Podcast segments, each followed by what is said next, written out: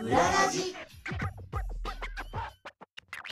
お世話になっております藤井聖堂ですお世話になっております武藤優子ですこの番組はさまざまな業界のちょっと変わったお仕事珍しいお仕事に関わっている方をゲストにお迎えしてその世界の裏側や裏話裏方さんのことを覗き見しようというラジオです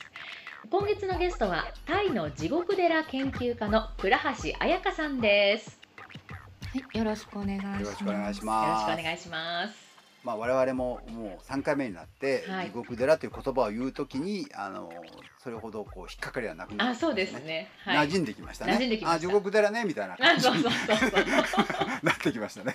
はいあのー何度も地獄寺に行かれててまああーもうこの時点で世界で一番地獄寺を研究している方っていうのはもう間違いがないと思うんですけども、はい倉橋さんはもう何年間研究なさってるんですかそうですね。と大学院に入ったのが2016年なので、はい5年。 56年な感じですかぐらねいまあでも興味を持ってからだぐらいとかもっとありそうでますすもね。んなんねか。もっとあります。ありますよ10ね。年ぐらい経つんですよね。ですね。その間にその地獄寺の進化というか変化というのはあるんですか、ああ、そうですね。まあその間にかはどうかはちょっとあの断言できなはいいですけれどうも、んこう新しい地獄寺がどんどん作られているへいーますね。あ需要はあるってことですそうね。なはんいです、うん、まあ需要があって作ってるかちょっとわからない。お寺さんが作りたくて作ってるか。内から出るこ作うる衝動でどうしても作ってしまうそうっですねていうはいはいはいかもしれないんですけれどうも、んえっと、まあ、結構年々増えていると思いますへね。おーそれはその昔から同じような地獄のその造形なんですかできてくるものっていうのはっていうのエンもマあり様がまいすてみたいなそんな感しじなんですかそうですね、えっと、基本的にはエマ様がいてあとまあ五戒っていう5つの戒めって書く戒五め戒っていうあ、えっと、仏教の教えがあはっい、なんですかそれはえっとその中身は、えっと殺生をしてはいけあなあいよっくて聞いうきのまとすねそういうのねはいそうですねあと、まあ、盗みをしないとか、はいはいえっと浮気をしないとか、はいはあと嘘をつかないと、うんあとお酒を飲まないってういう、んなるほどこの5つがまあ基本的な教えになってるので、はいはいはいまあ、基本はこれらのそれを罪立と体罰を像にして表したそうです嘘をねつかないの象徴としてこう閻魔様が舌を引っこ抜くみたいな、そういうことですよねはいはいはいそういうものが基本の表現になっていて、うんプラスして、まあ、その、えー、とお寺オリジナルのオリ表ジ現ナだったりル とか。なんですかオリジナルってうんまあなんかそのお寺が多分いいと思ったものをやってると思うんですけど、うん中にはうん地獄だけじゃなくてうん餓鬼っていうガキ餓はい鬼、う植えた人のそうでガすキ飢えはたい鬼はっいて言って、まあ、仏教だうとん死後6つの世界に落ちるとされているので、うんまあ、天国天界とか人間界とうかん畜生道とか、うんまうあんまあいろいろあるんですけど、うんその中の餓鬼っていうところがあって、餓鬼っていうのはうん生前にすごくケチだったり、あケチ他人に施しをしなかった人はいはいはがいお落ちるとうんうんされているんですね。うんまあ、そこの餓鬼っていうのはまあひょろひょろひょろでご飯を食べられあない食べられない痩せなてんるかまあ人ね人間とか皮皮と骨みたいな人なんでうすんはいはいけはいどはいそれらの造形が寺によって全然違くっへてーもうカラフルになってたりとカラかフルポそッうプでですすねね色もポッいプろな感んじな色にカラフルないろんな色になっていたりとうかんその造形もなんかもうモンスターみたいになっていたりとかおーまあそういうのとかもかなりオリジナリティがあったりうんうんしますし、まあ、プラスして、うんえっとまあ、そういう基本の誤解っていうのはうん昔からあるものなんですけど、うん今現代の例えば薬物中毒だったりとかあー環境破壊であったりとか環境破壊そうですねあえとまあそれはど政う治い的うな造汚形に職するとんですかか、環境破壊えっと、環境破壊はなんか木の精霊みたいな人がいて、うんこうチェーンソーでうん人を切って切いられるチェーンソチェーンソーでーチェーンソーが出てくるんですかそうですね。やっぱ現代まあ、その森林だ破から壊みたいなことですけれど。現代っぽいんだ造形そうもですね今あそういうるものとかもどんどん造形にしちゃうってあこと、ですそうですそうですう。んそういう現代のえっと罪の概念がこう反映されていたりとか、うんもうスマホばっかり見てんじゃないよみたいなそういうことそうですねね。スマートフォンとかも出てきますし。出てくるへーはいあとはあのえっとエンマ様うんがこうが真ん中にいて、うん隣にこうその罪状罪をはいはいはいはい書初期みたいな人初期みたいな人がねうんうんいるの結構定型の表現そなうんでですすよけねれども、それが最近だとこうパソコ ンに置き換わっていたりとか なんかそういうふうにのこう横デでバパイスソコ的なもンでの初も。期がやってるわけですそねうですねそういうのもどんどんなんか現代アップデートされているので面白い面白いなってそこはやっぱ日本とはちょっそとれ違うところだと思います。それはななんだろうな怖いのかなどどうなの、まあ、リアリティがあるっちゃあ りますけどねよりリアルにこう地獄を感じるのかもしれないですそね。うですね、うんまあ確かにこう、まあ、仏教自体もこう生活にも現代でも浸透しているっていうのもあって多分こうアップデートが結構なされてるんだそろううとですよね思います。今の人に訴えなければ意味がないわけです、ね、そうですね。そういうことですよ本当にそのね通り。はい。あのちょちょっと関係があるのかないのかよくわかんないんですけど、は私のおふくろが何年か前に死んだ時に、はい。お葬式で、えっとまあ、今割とそうなのかもしれませんけどもあの祭壇の真ん中にあのモニターがあってはあスライドショーで生前の姿が出てくるんですよ。へえああはいはいはいはい。最いい近ですね多いのかもしれませんけれども、そういうのありますねうんあります要するに写真を提供してくださいって写真を提供すると、スライドショーでかつてのその、まあ、家族と一緒の写真とか、えー若い子の写真とかがこうスライドショーで出てきてうん。もうなんなんということだと思って見てたんですけれど もでもまあグッとくるんですねやっぱりね、うんその自分の思い出と重なるからああこれなんか妙なことするなハイテク使って妙なことするなと思うけどでもやっぱストレートに今の人間には来るなと思ってそうですね。うん、でもそういうことだろうなという気がしましたね。うんはい本当に。まあそもそもその絵から 3D になったってそういそうそうそううところでももうあのそそうういういうことこですよねとだなって思います。より伝えるためにはどうすればいいかってはい考そえうるですかねら、本当にそうですよね。はい。そのうちな動んかちょき出すんじゃないですか。そうですね。動き出本当にあの実は動き出すものもあってあある。 え、ちょっと待ってください。その地元の人が適当にって失礼ですけど、怖いまあセメントで作ったようなものはそう動きます か。まあちょっともうちょっと専門的な人が作ったかもしれないんですけど、はいこうコインをいお金を入れるおと金入れなきゃいけないの。 そうですねここはお金が必要になってくるんですけどなるほどはお金を入れると、うん。こう音楽が流れて踊り出す、踊る。踊るとかこうまあその地獄のあ動きをするとかああ、なるほどね。人を叩くいとろかんななんかそパタういう動ーンきがあがるすんれでばすねけ。どなる動ほどくのも結構ありますね確かに。次は動きますよね。どう考えてもね。あはい動きますあとはもうリモートで AI とか使ってこあうそうですね動き出すようにコントロールできるもなりますよのもね出てくるかもしれない。多聞きますよ分、ねそのうち VR の地獄巡りとかが出てくねプロると思います、グラムになったりとかねはいなんかねもう絶対出てくる立と思い体ますでね、これをつけてくださいってなるとね、はい絶対出てきますね出てきますよね。それはね。多分うんそうか。もう絵になった時点でそこまで行くのはもうず歴史の必然かもしれませんよね。ひょっとしたらそうね。ですね、うんうん本当にそう思いますなるほどそれはでも現在進行形でそういうのがそのなんていうのリアルタイムで研究できるっていうのは研究者としては面白いんじゃないですかそうですねこれがやっぱ過去のものになると研究が難しくなっそうたですりよとか、ねものがなくなってしまうともうできないっていうことが起きるうんうので、んうんうんやっぱ今ある時にやることがいいかなって思ったりなしますね、るほどあのあれだな今ビジネスチャンスですねあのデパートの屋上とかにある子供が乗るあのお金をい入れる なんかパンダの乗り物とかあるじゃないですかはいはいはいああいうの持って行ってこう上にこうセメントでなんか作ればすぐ塗でりきそう方 ですよとねか。そうですね。確かにこうなんか自分がの乗ったりするやつも、そろそろ出てきてもいいかなと思いますね。出てきますよねきっとねなんかううんこうなんか日本ってそそれはの宗教とかそういう歴史のあるものだとか、まあ、これ地獄寺に関してはちょっと歴史はまだ浅そうですけどこう宗教とかに対してすごくこう重んじて重厚な感じうんそうでそう概念としてうんこうあの知ってなきゃいけないみたいなところがあるような印象ですけどタイの方って割とそこ柔軟ですよね宗教に対してもで,、もすごく信仰心は熱いっていうそのあ確かのに。ギャップって言うと変ですけど日本人の感覚からするとすごくギャップがあってなんか面白いなっていうふうに感じました。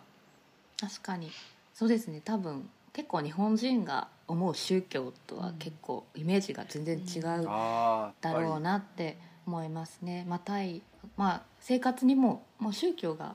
なんだろ根う付いてる基盤になっているので、あんまり宗教という感じではないですし日あー本だとちょっとね、なるほ宗ど教ねっていうとなんか結構ちょっとねこ硬いう敷居の高いのねなんかね、うんあの権威のあるっていう感じそうでですねイメージがあり本当ますにけど何お葬式の時とか初詣ぐらいしか縁がないっていうふうに思うけれども、タイではもともとそうではないってことですね。そうですね、うんなのでちょっと多分前提が全然違うんだろうなってなんかそのしますね徳を積むっていうこと、短文っておっしゃいましたっけ、タイはいはいタイ語でそうですね徳を積むことをするために、いやちょっと私知り合いがついこの間までタイに住んでたので、おああそうなんちでょっす、と聞いてみたんですけど、うんその徳を積むっていうことがすごく日常的にあの言われたり行われたりするって言って、でそのまあそうです私ねの友人はあのちょっとこう行いが良くない前世の行いが良くないからあなたは徳を積まなきゃいけないって言われたそうなんで す先生の行い良くないって言われてもなでじゃあどうしたらいいかっていうとその徳を積むために魚とか鳥とかこう捕らえられたものを逃がしてあげるっていうことうんあをーするこはといはいで、はいはいその徳を積むことになるからじゃあどうしたらいいかっていうと、そのセット販売みたいになってるそうなんですよ魚、 そうですねあり鳥虫みたいな、ワンセットで何百円みたいのがあって、うんでそれをまあお布施として払ってそれを受け取ってその動物たちを逃がしてあげるでそうするとおー一つ徳を積んだよっていうことになるんだよっていう話を聞いてなんかそのうんセット販売みたいな感覚 って、うん日本ってあんまりないじゃないですかそうでそすうそねの軽い感じ、それ、うんはいでも特によそうですねよくありますねそうなんですかよねだからそういうことうもんなんかすごく身近にその日本人でにあのタイに住んでるだけの彼女でもそういうことを身近にできるっていう感覚がすごくユニークだなっていうふううにん思いました。そうですね、うんそのセット販売はよく売ってますねなんよく売っかてるうんなんかまあ逃がすために捕まえてんですよねでもそれ行うんそ事とうでかすねね。逃がすセットみた いなもの逃がが売っていて、うん買ってただ逃がすっていうだけなんですけど、うんそうですよねまあなんか感覚としてはこう得の得ポイントを貯めてるみたいそうなですねあポイントだ 常にポポインイントト制だで生きているっていう感じがしますね。なるほど死んだ時にそのポイントがいくら溜まってたかで、そうそうなでんかね行き先が変わるっていう、でそれが地獄だったら嫌ですよねやっぱりそうですね。そういうことかあの地獄は嫌だなポイントカードかなるほ どポイントカード 人生のポイントカードあーそういうことかでもなんか身近な感じはありますねその宗教とかお寺とか、まあ、地獄行そく、うですね天国行うくん裏ラジあのこれからまあ今あの学会作りをこれから励むんだと思いますけれども そうであすのねはいこれから興味を持った方はどういうとこから入っていけばいいですかね、中国寺に。えー、そうですねまああの実際にまずは行かれてみた方がいいかなと思いますので、まあ今はちょっとコロナでちょっとねなかな今かはいけないですけ海外どにもは行ね。けないんですけれどももし海外に行ける状況になったのであれば、うんまず最初はこのバンコクから近めのお寺っていうのがはいはいはいまあいくつかあって、ネットで検索するとまず出てくる寺っていうのあは、なんいていくうとつころかですか。聞いてもわかんないと思いますけど、えー一応言っておきそうましでょうよ。すね、まあ、はい一応言っておくと、はいえっ、とワット・パイロンワというおワ寺ットパイロンワパイロンワワットっていうのはよく聞きますワットはお寺っけていど、あお寺ってこう意味となんですね。はい。はいでまあワット・パイロンワっていうお寺それはバンコクからどのぐらいのところはに？バンコクからまあでも23時間ぐらいはかかるとあー、思うん二で三す時けど 間。でも近い方ですでねも。多分ね。そうですねあの私があの出版させていただいた本の表紙になっているあーえっとそうですかあの、はいじゃあまずまあ地獄まずその本ですよ。倉橋さんのそう本ですね読んで、 ね、あそうですのねブログも見買ってい、ただいたらうんそしたらはい嬉しいです今度は行けるようになったらバンコクに行って、そのワットなんちゃらなんちゃワッら、トパイロンは、 はい、そうですねに行ってみる。にまずそこがいいかなと初思心者向けいでますすかね。はい、じまあじタイの地獄寺といったらまずここかなっていうところはそこかと思いますので、おうそこに行ったりとか、まあうん他にもいくつかあるので、うん何個か行っていただくと、うん。まあその中でこうあこんな違いがあるんだとあか、なるほどね一つだけだと分かんないけどそうな複んですよ数見ると違いあのが面白くなってくるわけはでいすよね。個性があるので、うん同じモチーフとか主題で作っていても、うんあの全然違う表現だったりするとか、うん、まあいろいろあるので、うん行っていただけたらいいと思います。そそのそのお寺にあのパソコンを持ってる初期はい、いるんですかいないですかあワットパイロンはいないいでないす、ね、もうオーソドックスき基本形の昔ながらそうですねそこはあの基本形なんですけど、うんえっと、どんどん増やして増やしてるもう猛者を増やしているので、うんえっと、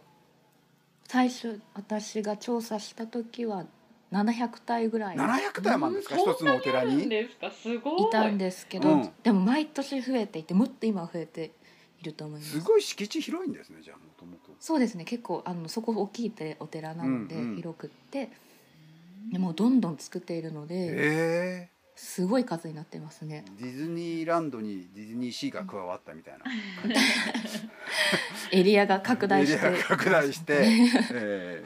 えいろんな新しい出し物が増えるよみたいなことですかそうですね本当にああそこは結構人気あるんです地元の方も行くんですかそうですねそこはもうあの結構田舎ですけどでもあのかなりその地域で大きいお寺なのででしょうねかんうん観光客みたいな、まああ、お寺にお参りする人も結構いるのでうんだんだん観光地化もしてる、まあ、い一番なるほど有名なとこみたいな感じでしょうかね。そうでですねじゃあ初心者はそこから入って、入って、はいね興味を持ったら、えーうんまあ、学会に入っていただいてですね、 えーいろはいいろ研究をして、うんまああの倉橋さんの手となり足となりですねいろんなものを、うんはい情報をもう上げてぜひいただければ、はいわかりますよねそうですね。そして倉橋さんは今そのコロナの影響がまあありますけれども、ご自身の最近の研究というのはどのようにされてるんですか？そうですね本当あのもう2年ぐらいタイに行けていなくてそうですよね、えーいけないですよね今ね。そうですね今まあの最初にタイに行ったのがまあ二十歳ぐらいですけど、今までそんなことはなくって1年にそうで何すよ回も行っていね。たので、もうタイが切れてるち状ょっ態と本当にですよ今ね。そうですねもうちょっと今やばい状態なんです けどうんまあなのででやっぱり行かないと研究が進まないってそいううのでがしまょあう現ね。フ状ィールドワークしないとね、やっぱりね。うんそうですねなのでまあ、まあ、ちなみに今はあの大学でちょっと職があるので働いてはいるんですけれども、うんうんちょっと研究は全然できていないとうんういうんうん状態なので、うんうんまあツイッターとかでうん可愛い地獄の写真を可愛い地 獄。の写真可愛い地獄。可愛い鬼と亡者とか極卒みたいな骸骨とかの写真をあげるぐらいしかやることがないんですけれどこれあれじゃないですか。すごい私はあの小金を数えくビジネスの話ばっかりして申し訳ないんですけど、地獄寺の造形を作ってガチャにすると売れるんじゃないですか日本で。いやああそれはな前そう思ってで本す当よに、ね。っていうか自分が欲しいと思ったの 自分でが欲しいんでしょうね確かに。前なんか知り合いのガチャガチャの会社の方うにん。相談したしこてみとましはあたりかま。すおね。反応どうでした。 うん、ちょっとあのぜひということで検討してくださってはいるんですけおれうおどうおもうそうなんですうね。んでも面白い。本当に欲しいですねそれは。いやそしたら一気に行きますよ日本でもね。うんうん。ねたくさん集めたら自分で地獄地獄とこを積むことになってミニチュアの地獄ね。寺が自分でうん地獄寺 自。分で作れますすごいなそのレゴランドみたいな感じになってきちゃう。ぜひやりたいと思ってます夢は広がりますね。やっぱりそのそうですね誰も見つけてないところに。えーうんまあお面白みといったらあれですけどもなんはかい興味、学問的なインタレストを感じて、まあ面白みも当然あって、えーうんそこを深掘りしていくとこ